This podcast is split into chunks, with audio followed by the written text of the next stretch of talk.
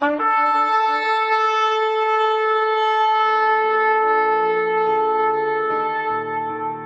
拜是本分，敬拜是机会，敬拜是恩典，敬拜是与神共享天伦。齐来敬拜。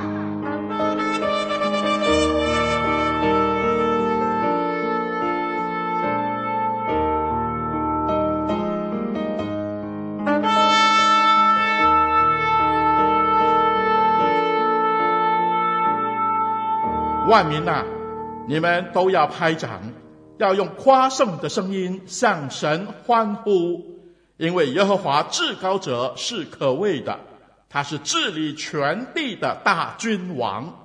让我们齐声歌唱，敬拜永生上帝。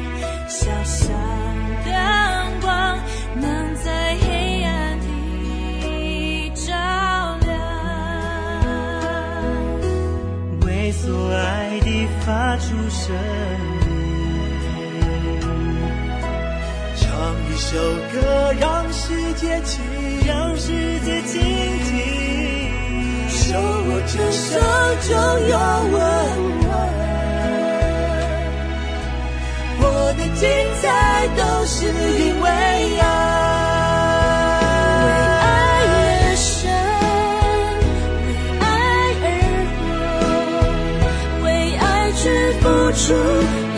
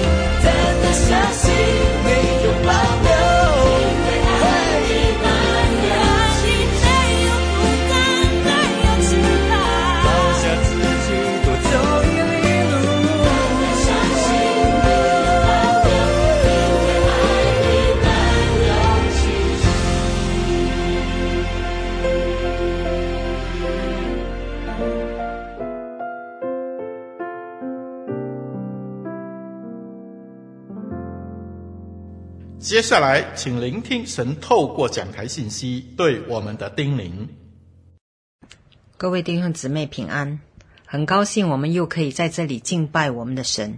今天我要分享一段圣经，那是记载在启示录二章一到七节。第一节，你要写信给以弗所教会的使者说：那右手拿着七星在七个金灯台中间行走的说：“我知道你的行为劳苦忍耐，也知道你不能容忍恶人。你也曾试验那自称为使徒却不是使徒的，看出他们是假的来。你也能忍耐，曾为我的名劳苦，并不乏倦。然而有一件事我要责备你，就是你把起初的爱心离弃了。所以应当回想你是从哪里坠落的。”并要悔改，行起初所行的事。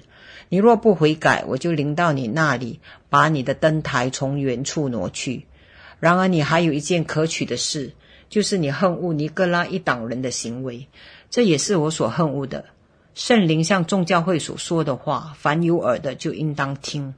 得胜的，我必将神乐园中生命树的果子赐给他吃。让我们一起来祷告。主耶稣，我们感谢你，透过你的话语，我们能够在这里同盟造就。求你让我们都有一颗谦卑受教的心，奉耶稣的名祷告，阿门。今天我要分享的主题是：别做老油条。其实大家都知道，“老油条”这个词是带着贬义的哦。根据啊、字典，“老油条”通常是指职场上一些已经很有经验的员工，工作经验丰富，但后来变成世故、圆滑、不厚道、不诚实等等。职场上的老油条对人很不厚道、很圆滑，也不真诚待人哈、我们在基督教的团体里面、群体里面，有没有属灵的老油条呢？我想也应该会有哈，也许你和我，我们都是老油条之一。当我们信主的年岁越来越增长，我们对信仰或对圣经的真理了解越多，我们就以为自己比那些年轻的信徒更成熟，因此我们看不起那些看起来属灵生命不成熟的基督徒。或许我们觉得我们为上帝的事工付出很多，我们见到身边的基督徒没有像我们这样委身。我们就对这些基督徒感到不耐烦，也或者我们了解圣经越来越多，我们就鄙视那些圣经教导有错误的基督徒，我们甚至瞧不起他们。如果我们有这样的态度，也许我们就是老油条了。在圣经里有一间教会，耶稣说他们是老油条的教会，这间教会就是启示录中的以弗所教会。以佛所是位于小亚细亚的靠海的城市，小亚细亚就是今日的土耳其哦。启示录是老年的约翰，他被逼迫被放逐到拔摩岛的时候，看见主的意象，并把所看见的、所听见的写下来。启示录第二章、第三章。都是耶稣写给小亚细亚七间教会的书信，当然这是耶稣透过约翰的手写的信。今天我们特别是要来研究启示录第二章一到七节的内容。以弗所这个城市呢，是靠近拔摩岛的城市，而这城市以弗所也是小亚细亚中七个城市中最大、最繁忙的城市。我想基于这些原因，耶稣在启示录中第一封信是给以弗所教会的哦。以弗所这个城市不只是繁忙的大海港商业城市，它也是一个崇拜偶像盛行的城市。以弗所的人特别是要崇拜亚迪米女神。我们一起来看经文解读哈，二章第一节，你要写信给以弗所教会的使者说，那右手拿着七星在七个金灯台中间行走的说。OK，这里耶稣要约翰写信给以弗所的使者，其实就是说写信给以弗所教会。耶稣自称他自己呢是手拿七星，星星哈代表是教会的使者，也就是表示耶稣掌握七间教会。耶稣在七个金灯台中间行走，金灯台呢就是指教会了。在七个金灯台中间行走，表示耶稣他巡视这七间教会，耶稣的眼目勘察这些教会的情况。耶稣也说，他完全明白也看透了这七间教会，他完全了解以弗所信徒所面对的情况。我把接下来耶稣所说的话分成三个重点哈，第一个是耶稣的称赞，第二耶稣的责备，第三耶稣的应许。我们来看第一点，耶稣的称赞哦。那是在第二节、第三节和第六节，耶稣在责备以弗所教会的时候，他同时也称赞他们。是的，连不好的教会哈，被耶稣责备的教会，连老油条的教会，耶稣也会称赞他们好的一面。耶稣说：“我知道你的行为劳苦忍耐，也知道你不能容忍恶人。你也曾试验那自称为使徒却不是使徒的，看出他们是假的来。你也能忍耐，曾为我的名劳苦，并不乏倦。”他这边一直重复劳碌、劳苦，并不乏倦。耶稣啊、在这里肯定以佛所教会，劳碌的意思就是拼命去做，非常卖力，卖力到流汗的意思，劳苦的意思，非常辛苦。以佛所教会服侍主啊，付上很大的代价，非常的辛苦。这是啊、教会信徒他们非常好的一面，劳碌吼。那另外一方面，以佛所教会的信徒们非常的忍耐。他们在当地也许他们是啊不受欢迎的，因为在以佛所这个城市呢，都是经商啊做生意的城市，所有做生意的人必须属于一个商业联会，而商业联会呢是要求做生意的人必须参加神庙里举办的活动。神庙里举办的活动呢，不只是拜偶像，也包括在庙里和祭司进行很多淫乱和不道德的交易哦。所以当基督徒的商人，就是当商人哈信了耶稣成为基督徒之外，他必须克制自己，必须要忍耐，不能参加这个商业联会，也不能够参加神庙里面的呃活动，他不能够受这些淫乱的诱惑，所以他们忍耐啊。他们因为信仰的缘故，他们本身失去了很多做生意的机会。不但如此，当时的商场还有规定，如果你要进去一个商业场所做生意的话，你进入那个门口的时候，你要拿一簇香，然后撒在那个盆里面。这样撒的时候要称凯撒是主。当然，基督徒是不能这么做的，因为基督徒的主是主耶稣嘛。所以，基督徒商人呢就这样失去了很多做买卖的机会，有些信徒失去了工作，更多的基督徒因为不愿意敬拜。凯撒，罗马皇帝凯撒为主，他们被被逼迫，被放逐到偏远的地区。以弗所教会的信徒受到这样的排挤哦，他们不断的忍耐，卖力的服侍主。另外，以弗所的信徒呢，他们也是能够分辨真假的信徒，他们分辨真假使徒啊。这里不是说他知道哪一些是假使徒，能够试验那些自称为使徒而不是的，看出是假的来吗？他们能够洞察。真理能够明白一个人在分享真理的时候是真的还是假的，其实这个是很了不起的哦。你要想想，那个时代呢，没有手机，没有照相机，也不能上网，也没有报纸，所以有一些人自称是使徒彼得、使徒约翰、使徒保罗等等来到教会来讲道，你只能够从他的教导里面分辨他说的是真的还是假的。这个真是很了不起，这需要有一个属灵的洞察力。以弗所教会的信徒就能够分辨真假，他们非常的了不起。换作是今天哈，在现今的社会，网际网络发达，你随时可以用照相机拍照的时代哦，我们这个时代的基督徒反而容易陷入错误的教导，也很容易相信假新闻哈。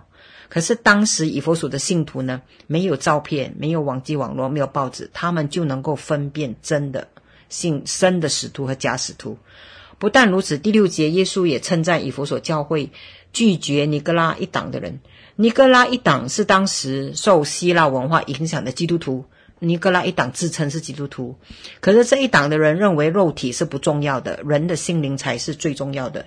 因此，他们认为肉体参加一些淫乱和拜偶像的活动都不是罪过，因为尼格拉党的人相信肉体虽然会毁坏。灵魂不会毁坏，所以他鼓吹基督徒可以参加肉体啊这些淫乱的活动，只要灵魂得救就可以了。这是尼格拉党，以佛所教会的信徒当然是要拒绝这种教导，他们恨恶尼哥拉一党，所以以佛所教会的信徒他们的信仰很坚定，他们恨恶尼哥拉一党，他们也能够分辨真假。所以，以佛所教会在当时的小亚细亚是很有影响力的教会，他们的付出，耶稣都看见。虽然耶稣接下来责备以佛所教会，但是他对教会的赞美却毫不吝啬的哈。是的，耶稣看人呢是看全人。一个人虽然犯错，但不是他所有他所做的，或者他的生命的全部都是罪恶的哈。耶稣的心是很宽大的，也有恩慈。换作是我们现在啊，现今的社会，我们看人常常，啊、不是黑的，就是白的。我们常常黑白分明。你可以从现在人们对一些明星或政治人物的一些反应就可以知道了。我们很希望看到的是外表光鲜、外表健康、形象健康的明星或政治人物。如果这些明星或政治人物被人发现有行为上的缺失、人格缺失的话，人们就会把他们打入地狱哦，他们的形象就毁坏了，他们就说这个人物的呃形象设置就崩塌了。所以人们不能够接受一些行为缺失、品格缺失的人。但是我们实际上呢，人啊的生命啊，有好有好的一面，也有坏的一面。但愿我们能够像主耶稣这样宽大的心肠，对那些教会我们主内的弟兄姊妹犯了错的弟兄姊妹，我们需要看到从他们的过错、他们的罪恶之外，仍然我们在他的身上可以找到其他好的特质，并能够打从心里的称赞他们哦。好，这是第一点，耶稣的称赞。第二点，耶稣的责备。耶稣的责备开始了哈，他责备以弗所教会，他说：“我有一件事情要责备你，就是你把起初的爱心离弃了。以弗所很完美，但是他们却失去起初的爱心。什么是起初？起初这个字的意思呢，是指优先的事，就是首先重要的事。起初就是最优先、最重要的事。耶稣说他们丢弃了，完全丢弃了爱心哈，爱心。”是指怎样的爱呢？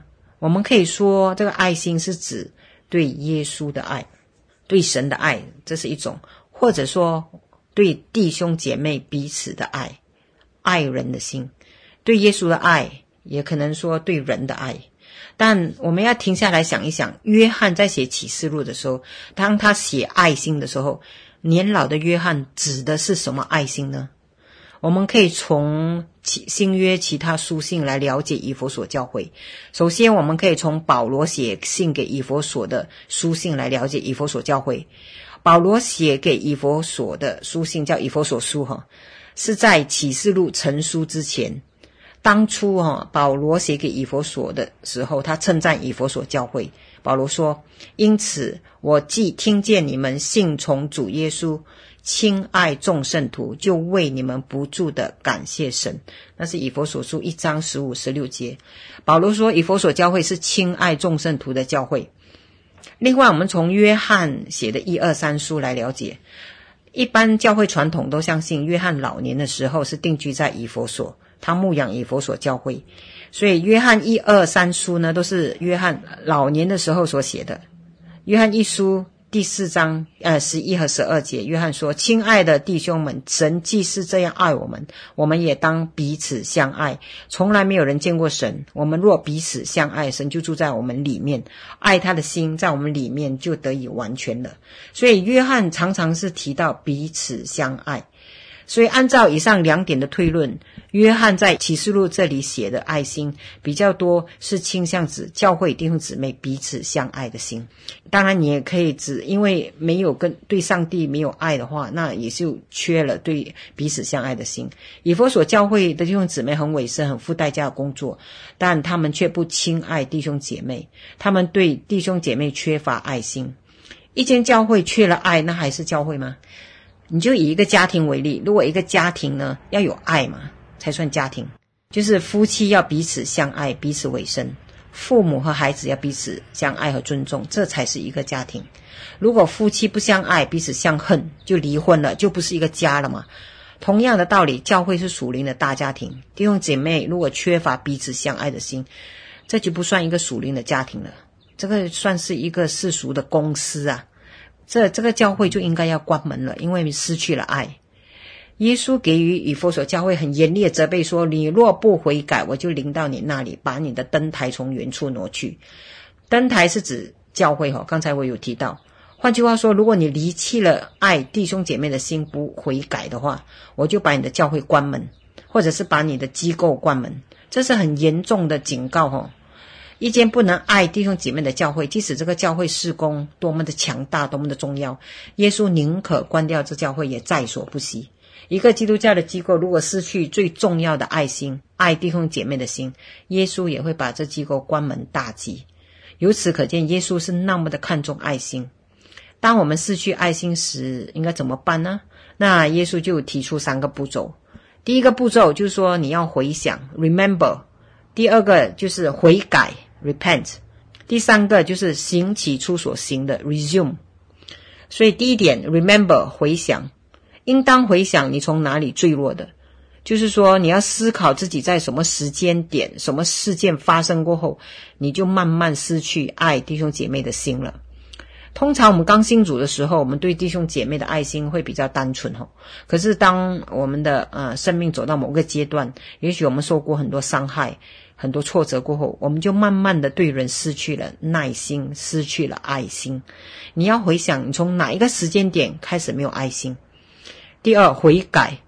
我们要在神面前悔改，就是彻彻底底认为自己错了。这里就是说，你在神面前你要懊悔，你失去爱心，这是罪。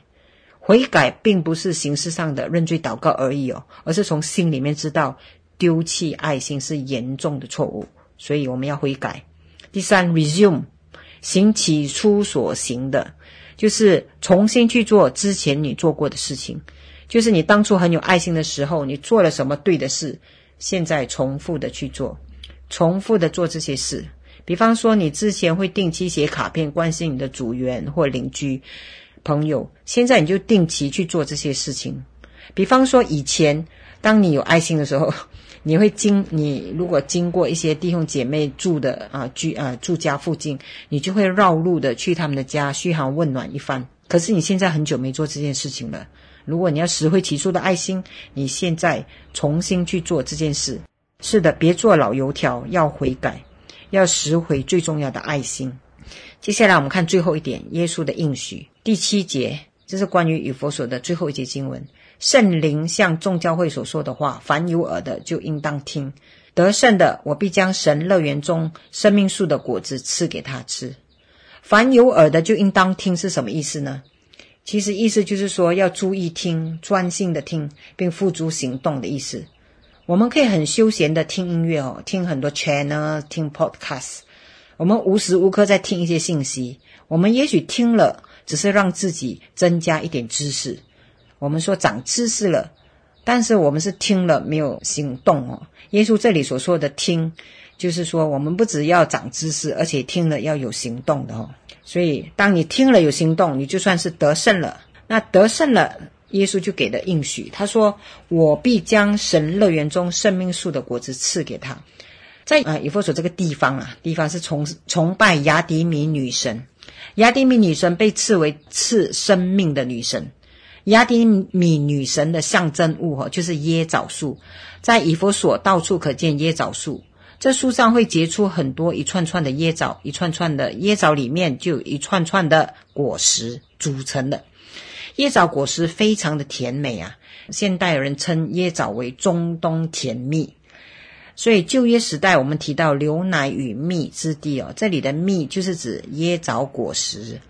以佛所城市里面一般人都认定雅迪米女神和椰枣树赐予他们甜蜜的生命。可是耶稣说，他赐的生命树呢？得胜的人赐的生命树是赐生命哦。耶稣非常了解以佛所人，当他说到生命树上的果子，以佛所的基督徒马上就知道，这可以跟椰枣树成对比哦。耶稣赐的是生命树，邪恶亚底米女神赐的是椰枣树。只要以佛所教会的信徒能够拾回起初的爱心，耶稣的应许就是有生命树的果子可以吃。也就是说，他们的生命经历会比蜜还甘甜，比椰枣果实还甘甜。我研读这段经文过后，我想起自己过去就好像以佛所教会一样，我是一个老油条。我曾经在一个学生机构服侍，我服侍的对象是一群在学院念书的基督徒学生。我当时是基督徒团契的辅导。有一次哈，有一位学生要约我面对面一对一的谈。因为他正面临一些情绪的困扰，我听完他说的情况过后，很明显他说的情况是一些有一些不符合圣经原则的。我马上就给他一大段很长的教导，教导他什么才是信靠神啦，什么是凭信心啊，什么是顺服，什么是委身。我也教导他什么圣经原则管理他的负面情绪。他听了之后，马上站起来，很生气的说。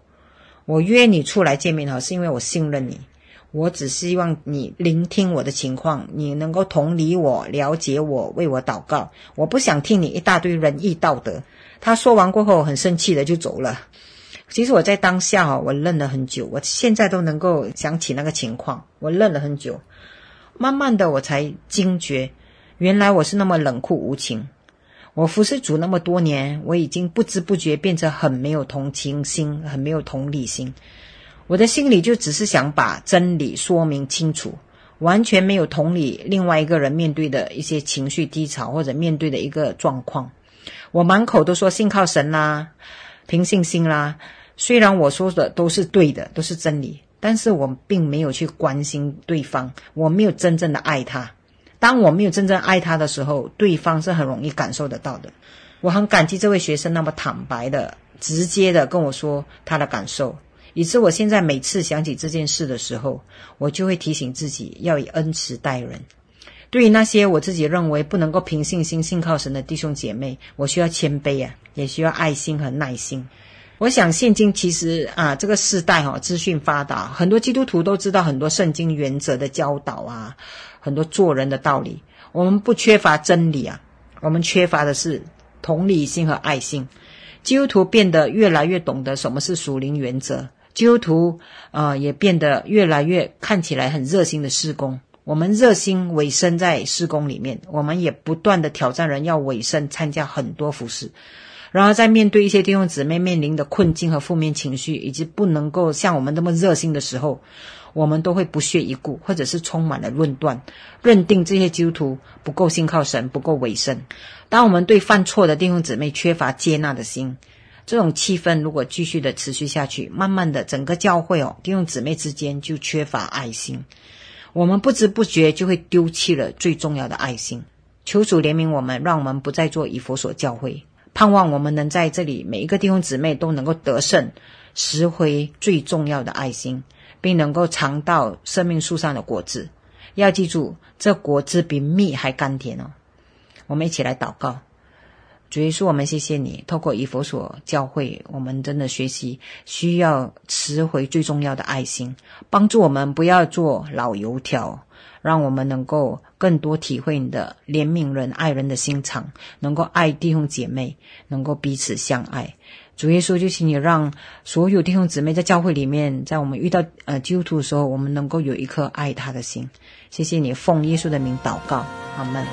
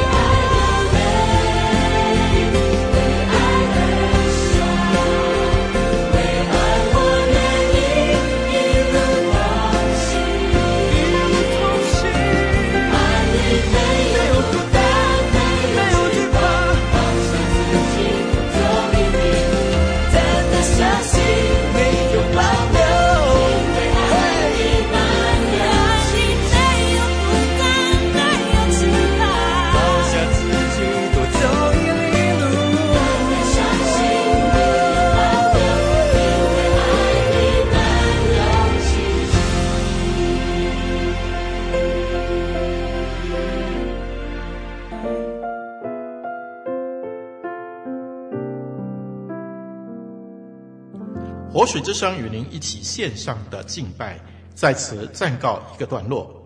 我们将在每个星期天与你一同敬拜神。欢迎锁定我们的网址。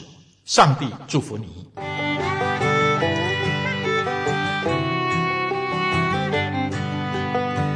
相约下个主日，齐来敬拜。